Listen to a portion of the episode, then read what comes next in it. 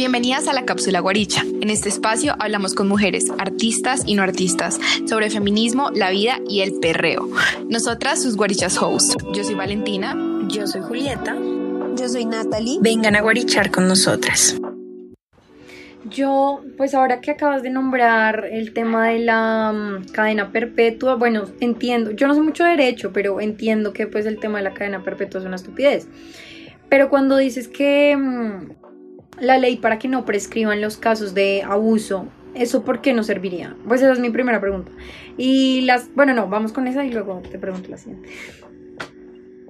Ok, ok, ok. Bueno, digamos que ahí, em, para tratar de ser como muy simple con mi respuesta, sin irme como, como a todo el tema legal, lo que pasaría es que los fiscales no harían el trabajo, ¿sí? Los fiscales lo dejarían como la carpeta que está en el escritorio, como, ay, como eso nunca prescribe, pues yo por qué me voy a mover con eso, ¿sí? Muchas veces lo que mueve a los fiscales es eso, ¿cierto, Vale? Como todo el tiempo, No, o sea, pues de por sí como que ya, o sea, ya con los que prescriben, de verdad, o sea, yo cuando estuve en el consultorio jurídico de la Javeriana era representante de víctimas de una, pues que cuando la abusaron, pues eh, era menor de edad. Y yo la tuve que contactar como, pues, oye, yo ahora soy la representante, pues porque eso va rotando el expediente entre los estudiantes que van en el consultorio. Y primero, obviamente, ya no quería saber nada de eso, entonces pues, nunca contestó, nunca la pude contactar. Y segundo, el caso era como de 2009, más o menos, o sea, ya tenía como veintitantos años. Y se supone que eso prescribe, e igual, mira, o sea, los fiscales no, o sea, tienen tanto, pero también, o sea, como que no para darles toda el agua sucia, también tiene una carga de trabajo bastante considerable. Eh, entonces, sí, o sea, como, como Juli ya lo mencionaba y como también lo dije antes, también se trata de no querer judicializar todo, o sea, que no tenga que llegar hasta, hasta esa última instancia para que se pueda prevenir, hasta que, o sea, en las otras partes de las violencias y no tenga que llegar como esa punta del iceberg. Exacto. Digamos como que lo que pasa con la imprescriptibilidad es que en serio le pega y le atina perfecto a la pereza eh, o digamos la, in- la, la falta de celeridad de los, de los fiscales. Entonces inoperancia. ahí... Eh, entonces, pues digamos que en esos casos como que por eso es tan importante tener como una visión de, de una política criminal que te permita determinar las. Es que eso es muy interesante del derecho penal y es que lo que está a primera vista que aparece y que de hecho es lo que comunican los medios de comunicación, pues todo el mundo salta. Sí, es como, ay, sí, qué bien, o sea, estamos trabajando por aumentar la justicia, pero los que verdaderamente como que conocen cómo funciona la vaina y como todos estos trucos que hay detrás, reconocen mejor como tal vez esos impactos y, y, cómo, y cómo cambia. Una cosa que les quería decir, no sé ustedes qué opinen, pero pues me dirán cómo, cuál es su percepción. Eh, a mí me ha interpelado mucho como, como toda esta situación que he ido de, de, la violencia contra la mujer en cómo no ser vista simplemente como una víctima. Y esa es como una reflexión que nos ha traído, por ejemplo, la directora de Feminicidios Colombia, y es como las mujeres que son víctimas de feminicidio son recordadas en el día de su muerte. O sea, siempre se van a recordar como la mujer que fue violada, fue asesinada, la mujer que le pasó esto, y como que también es como, como muy fuerte pensar que las mujeres estamos destinadas a recordarnos de esa manera. Por eso cuando les habla de la creatividad y digamos de todo el tema como artístico, es repensar narrativas, es repensar la forma en que comunicamos la información, es repensar la forma en la que denunciamos, como que no siento que de, de alguna manera, como que, por ejemplo, el derecho que se supone que busca justicia, como que acerque a las personas y las repare, sino que hay veces lo que pasa es que el lenguaje es tan complejo que la gente es como que aburrido, no sé derecho, no me interesa esto, eh, o bueno, terminan pasando como todas estas cosas. Ustedes desde Guarichart y les mando la pelota a ustedes. ¿Cómo piensan desde un lado artístico? ¿Cómo, cómo, cómo podría repensarse como esa visión de la mujer desde el lugar que ustedes trabajan? La artista plástica, por favor, conmigo. Eh, Yo no soy abogada, no soy artista. pues, Por eso necesitamos artistas que piensen en estas cosas, no solo abogados. Más artistas que abogados. Em, pues yo pienso que, em, que nosotros desde Guari, nosotras desde Guarichart y, mm, y con el trabajo que estamos haciendo, em, nos damos cuenta que la manera en la que se comunica la información es un factor crucial para absolutamente todo. Eh, cuando se ven las noticias y cuando nosotros tenemos un especial que se llama Wari News, en donde comunicamos como mm, eh, lo que sea que esté pasando, que nos parezca como más relevante. No es lo mismo em, yo decir como a la mujer, no sé, a esposo asesina a su mujer, que yo decir como después de repetitivos casos de denuncia y el, las autoridades no hicieron nada, finalmente tiene como una Em, desastroso final, sí, como la manera en la que se comunica en principio.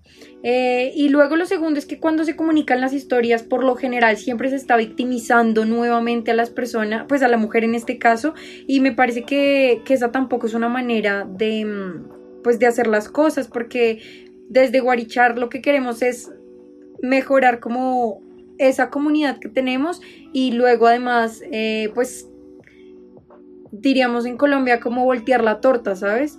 Eh, sí, como dejar de contar las cosas de la misma manera, apoyarnos más bien y, y empezar a, generar otra, otra historia. Eso pienso yo. Y de la mano con lo que dice Juli, em, yo siento que una de las herramientas más importantes en este caso vendría siendo el lenguaje, y no solo el lenguaje pues, de las palabras, sino también el arte como un lenguaje y en ese sentido siento que es muy importante darle la palabra y el lenguaje a las mujeres para que ellas mismas tomen el arte y expresen sus experiencias. Porque con lo que, pues, o sea, con lo que tratamos de hacer en Guarichar más que nada es eso, como darle, darle la mano y darle, o sea, poner el foco en las mujeres que hacen arte para cambiar la narrativa de que el arte, el único arte que vale la pena es el que hacen los hombres blancos, eh, europeos, americanos. Entonces, como tratar de, de, subvertir como ese orden de este arte es más eh, meritorio que el latinoamericano de las mujeres. Entonces, siento que sí, o sea, el lenguaje como un arma que puede ayudar a cambiar esa narrativa constante, como tú has mencionado. Sí, yo lo último que quisiera decir es que últimamente pues eh, he leído mucho sobre pues no sé si a ustedes les gusta como estos casos de asesinos seriales y todo esto. Y algo que a mí más o sea, que más me ha impactado, inclusive siendo feminista, es las ganas que tenemos nosotros de ver qué le hacen a una persona. Entonces, entre más sufrió, entre más la hirieron, entre más le hicieron cosas, entonces, pucha, es mucho más valioso la noticia. Y entre más amarillista y entre más salían detalles, entonces es muy triste pensar la cantidad de niñas que violan diariamente, pero las que salen son Juliana. Y cosas horribles, que, salen en las noticias y es tan normal que uno se pone a pensar cuántos niños de menos de 5 años se sientan en las al mediodía a almorzar y ven violaron a una niña, la ataron al poste y le hicieron tal vaina, hicieron no sé qué, la la la la la. Que el amarillismo se vuelve ya la forma de las noticias de no dar justicia ni dar como la noticia de miren, veamos esto, sino entre peor sea el crimen, mejor para el noticiero, mejor para Twitter, porque la verdad también las redes sociales juegan un papel fundamental y era algo que, que, yo veía con los casos de estas niñas, pues que han sido muchísimos, de que la gente dice, dejen de poner fotos de las niñas, o sea, dejen de recordarle a los familiares de estas niñas y de estas mujeres que un tipo desgraciado les hizo tantas males porque se le dio la gana. Y es, yo no me pongo a pensar como una mamá pues esta mamá la que le mataron la niña y pues la otra casi se la llevan, está literalmente herida en un hospital y las noticias son, ¿y usted qué pensó? ¿Y usted qué dijo? ¿Y usted qué hizo? Es como, médica les importa, o sea, literal le acabaron de matar una bebé, o sea, sean, seamos humanos. Y creo que, creo que esa es la idea de, de como que nosotros tratamos de no dar las noticias de manera amarillista, tratamos de siempre encontrarle, o sea, hablarlo, pero no de una manera como fea ni, ni nada así.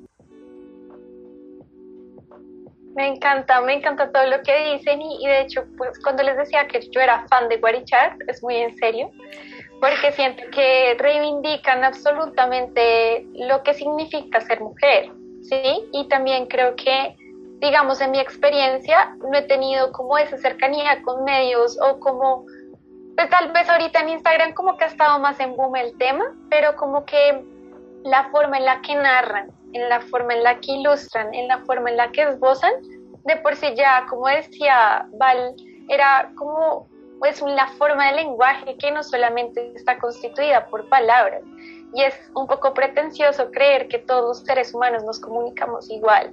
Y creo que parte un poco de lo que yo he aprendido y quería como también dejarlo acá súper claro, porque cuando les decía que hace poquito hice la entrevista a mujeres en prisión, una de las cosas que ellas me decían eran que eh, ellas sentían que no tenían la forma de expresar su arte, ¿sí? Y es que, pues digamos, eso es muy fuerte, como pues muchas de ellas se dedican como a esas manualidades y demás, y como que ellas decían, yo no sé cómo expresar todo lo que siento por la forma en la que me están enseñando que debo hacerlo. Entonces, siento que es como una irrupción completa, por eso me parece muy bello, digamos, lo que están haciendo, y, y también como para, digamos, dejarles una frase acá que creo que pasaría perfecto como Barichat, y es para las mujeres y es, nos quieren como musas porque nos temen como artistas. Entonces... ¡Me encanta! Vamos a postearla, ya, ya está esto aquí haciéndose. Me encanta. Bueno, quería hacerte una pregunta y esto fue algo que pues nosotras nos... Em, pues que yo la verdad cuando me dijeron que tú venías y yo les dije a ellas y es este, este tema de los feminicidios y el nombre de feminicidios y la palabra es algo que a la gente le, le duele un montón, o sea, es algo que a los hombres les, les arde un montón. Em, y me gustaría que, que, nos explicaras, pues tú que eres abogada y pues Valentina también que, es abogada, eh, que me expliques un poquito de por qué es importante ese término, o sea, por qué porque nosotras las feministas queremos siempre dejar tan en claro como en para de por qué es importante el término feminicidio y qué, qué implica a nivel legal que sea un feminicidio o que no sea. Listo, perfecto. Pues una pregunta bellísima porque creo que, que relata un poco la lucha que, que ha tenido el movimiento eh, de las organizaciones de mujeres y las consignas que hemos tenido como a nivel legal. A nivel penal, pues digamos, tendríamos un tipo que es el homicidio, que es cuando el que mataría a otro, punto, ¿cierto? El feminicidio creo que es un delito que reconoce la violencia sistemática, histórica, a la que ha tenido que, que estar la mujer sometida por el hecho de ser mujer, ¿sí? Ahora, digamos, hay dificultades, lógicamente, como pruebo X cosa, ¿sí? Entonces siempre surge la pregunta, ¿cómo pruebo que esta persona mató a la mujer por ser mujer? No, pues, no sé. es difícil, ¿no? Pero cuando yo les mencionaba al comienzo que la violencia contra la mujer es una montaña y que la punta del iceberg es el asesinato, tiene que ver con eso. Tiene que ver con reconocer las señales que surgen desde el comienzo de una violencia sistemática que se da, digamos, eh, de una forma muy machista, ¿sí? Entonces, como que no es una cosa de un día para otro, ¿sí? Es una, una cuestión de actitudes que son sistemáticas y, digamos, por el hecho de ser mujeres estamos ya de por sí, de alguna manera, em, con esa visión que tenemos que mirar y es, ok, nosotros no somos ajenos a una sociedad que ha educado y que su cultura ha enseñado a los hombres que qué pensar de una mujer, qué significa ser una mujer para ellos, ¿sí? Como, y todas estas cuestiones ejercen, digamos, de alguna manera una violencia sistemática. Entonces, para nosotras es súper importante que se reconozca el feminicidio, porque es que no es un asesinato como cualquier otro, ¿sí? Acá estamos hablando de lo que les decía, de una violencia sistemática que se da en razón de discriminación, de opresión, y, digamos, en ese sentido no podemos ser neutrales, porque que venga un tipo acá, no sé si vieron, es que en verdad si uno se pone a hablar de noticias, termina cortándose las venas, porque en serio, de que hay, hay un montón, y yo les puedo estar acá en un resto, pero hace poquito vi que incluso que, no sé si vieron la revista Semana, grabaron los vecinos como este hombre asesinó a su mujer, ¿sí? Y resulta que esta persona ya tenía eh, denuncias anteriores ¿sí? Él ya tenía denuncias anteriores, esto no es normal, o sea, ya, ya las comisarías de familia tenían denuncias, ¿cierto? Entonces tú te vas dando cuenta que es una suma de cosas que terminan con la vida de la mujer, ¿sí? Por ejemplo, un caso muy sentido, y hace poco tuve la oportunidad de entrevistar a la hermana de Rosa Elvira Celi, yo no sé si ustedes recuerdan ese caso, que fue durísimo. Eh, digamos, una de las cosas que ella me decía era, este hombre ya había tenido dos denuncias por violar y por eh, agredir a sus propias hijas, ¿sí? ¿Sí? Y todo contra la mujer, o sea, no es como que el hombre fuera, ah, no es que él ya había violado humanos, ya les había violentado, porque siempre saltan, ay, no, a los hombres también nos matan, nos matan todos los días. Sí, no, o sea, siempre pasa que salen con esas, en verdad. Hay veces, perdón, pero es que... Sí, no. como que, no, sí, y digamos en el caso de ella, fue muy diciente eso, ver los antecedentes de este hombre que, que la empaló, la empaló, así de simple, le destruyó sus órganos. Era un amigo de su colegio, no era una persona desconocida, era una persona con la que iba a clase. Y fuera de esto, esta mujer denuncia porque llama con un celular y no le creen. La ambulancia se demora en llegar cuatro horas. Esta mujer desangrándose en el Parque Nacional. Y luego de eso no, sabía eso. Sí, yo tampoco. Sí, o sea, no sabía que había llamado y que se había demorado cuatro horas en llegar. Yo sí, yo se demoraron. Se demoraron. Se demoraron en llegar muchísimas horas, luego no la trasladaron al hospital más cercano, que a todas luces era el San Ignacio que queda en la Javeriana al lado, se la llevaron hasta el otro extremo, o sea, son una cantidad de cosas, ni siquiera la policía judicial había recolectado las pruebas, entonces, claro, para nosotras es fundamental que se reconozca que es un feminicidio, porque es que no es cualquier asesinato, ¿sí? Y esa es nuestra lucha, y esa es nuestra apuesta, no mostrar neutral, no mostrar neutral ni normal hechos que pasan día a día, porque es que el hecho de que nosotras nos maten por todas estas razones no es normal y no podemos normalizarlo y tenemos que cada vez que maten a una mujer ponerles en la cara, ustedes nos están matando por ser mujeres, ¿sí? O sea, no es porque sí. Hay una violencia sistemática detrás de una cultura machista que avala esta clase de cosas. Wow.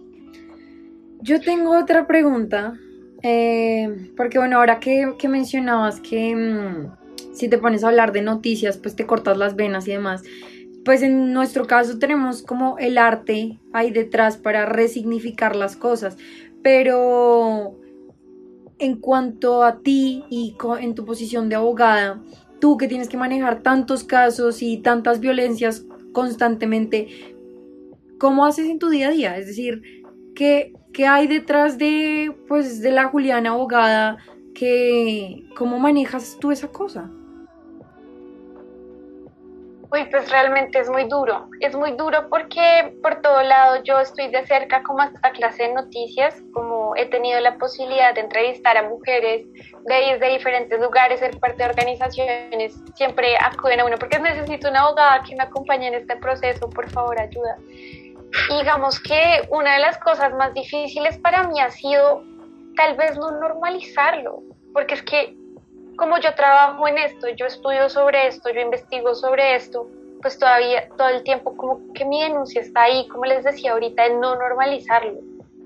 Pero hay veces que ya no me sorprende, entonces como que eso me ha calado profundamente. Creo que un ejercicio personal que me ha servido mucho ha sido resignificar cada una de estas historias de estas mujeres y tratar de, devolverlas a la memoria y a mi memoria, que al menos para mí eso es importante, como que pues es uno súper ambicioso, como con lo que piensa y con lo que cree, ¿no? Es como, voy a hacer una gran cosa, voy a hacer esto afuera, pero hay pequeños cambios que son supremamente significativos y al menos para mí es muy significativo cambiar la forma en la que pienso las cosas, ¿sí? Entonces, digamos como que la apuesta ahí para mí tal vez ha sido resignificar la imagen de estas mujeres, trayendo a colación otros recuerdos de ellas, acercarme a ellas como en un ánimo de no verlas solo como una víctima, sino como en, otras cuestiones que también son muy buenas. Entonces, por ejemplo, ahorita tengo un proyecto que, pues bueno, después les contaré bien,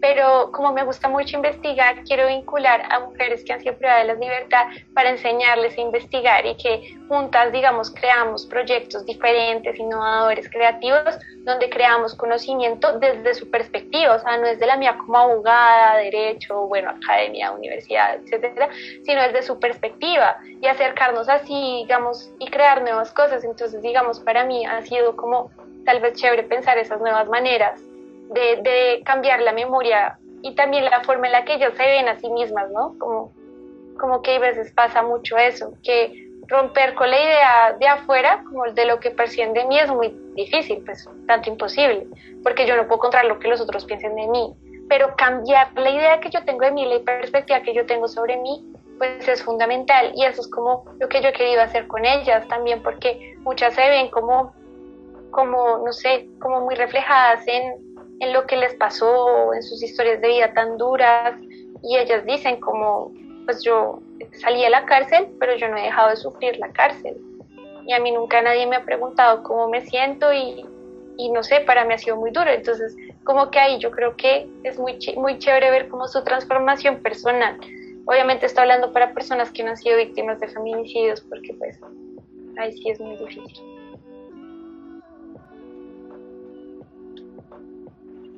Estoy como en shock, perdón. Creo que vamos a ir mejor por las preguntas rápidas, las cinco preguntas que usualmente hacemos. Y eh, pues la idea no es como que entres en colapso, porque ya nos ha pasado que entran en colapso, sino que digas lo primero que se tenga a la mente. O sea, no te preocupes, puede ser cualquier cosa. ¿Listo? Entonces, eh, la primera es una palabra que se tenga a la mente cuando escuchas guaricha es que es muy obvio, pero es mujer. Eh, pero también me suena mucho a mitología. Ok. Listo. La segunda es tu guaricha histórica favorita. Uy, a ver. La pola. bien, bien. Bien, vamos, vamos. Eh, listo. Top 3 de cuentas de Instagram que deberíamos seguir. Ok, bueno, qué buena salud. Ay, me encanta esa mujer, es lo, máximo. Es lo máximo. Ojalá algún día nos escuche. Laura, si nos estás escuchando, te amo. Por favor. yo también te amo. O sea, la verdad es que impresionante. Otra se llama Caro, Caro Lunar. Ella es, es de Chile, creo y creo que vincula como todo el tema, no sé si a ustedes les gusta como la astrología y todas estas vainas. Además que sí, si ustedes me encanta. como que ay, es que, bueno, pongo a hablar, pero rápidamente como que hay mucha violencia epistémica de conocimiento, ¿sí? Como, por ejemplo, estas mujeres que son brujas y eso como que todo el tiempo se violentan, pero yo creo que ahí también hay otra apuesta de, de, acercarnos a nuestra espiritualidad de una forma diferente, como cero dicotómica, entonces me parece súper chévere esa vieja porque es como, como en esa onda, ¿no? Y, mm, y la otra es Dola Lupes, que ella es una feminista española muy chévere esa cuenta, trae unas reflexiones muy chéveres. Ok, great. Porque dije great, no lo sé, pero bueno. Eh, listo. Para todos nuestros oyentes bilingües, claro que sí. eh, una canción que te haga sentir como toda una guaricha. Em, bueno, yo soy muy de electrónica, entonces me perdonarán, pero me encanta Celestica de Crystal Castles, es como un clásico. Ok, no la... Yo tampoco, pero la vamos a escuchar. Y nos vamos a guarichar la canción, así que tranquilo. La pondremos, la pondremos en nuestra lista de canciones guarichas. Bueno, me gusta. y la última es una mujer que te haya inspirado o que haya inspirado el trabajo que haces. Uf, bueno, yo creo que estoy en una combinación de tres profesoras, si les soy sincera. La ah. primera que me fue como muy determinante, se llama Laura Quintana, ella es una filósofa de la Universidad de los Andes. Eh, otra es Julieta Lemetre, en este momento ella es eh, magistrada de la JEP y, tiene unas cosas muy interesantes y es de, de hecho ella hizo una maestría en arte como abogada y por eso escribe tan chévere, yo creo.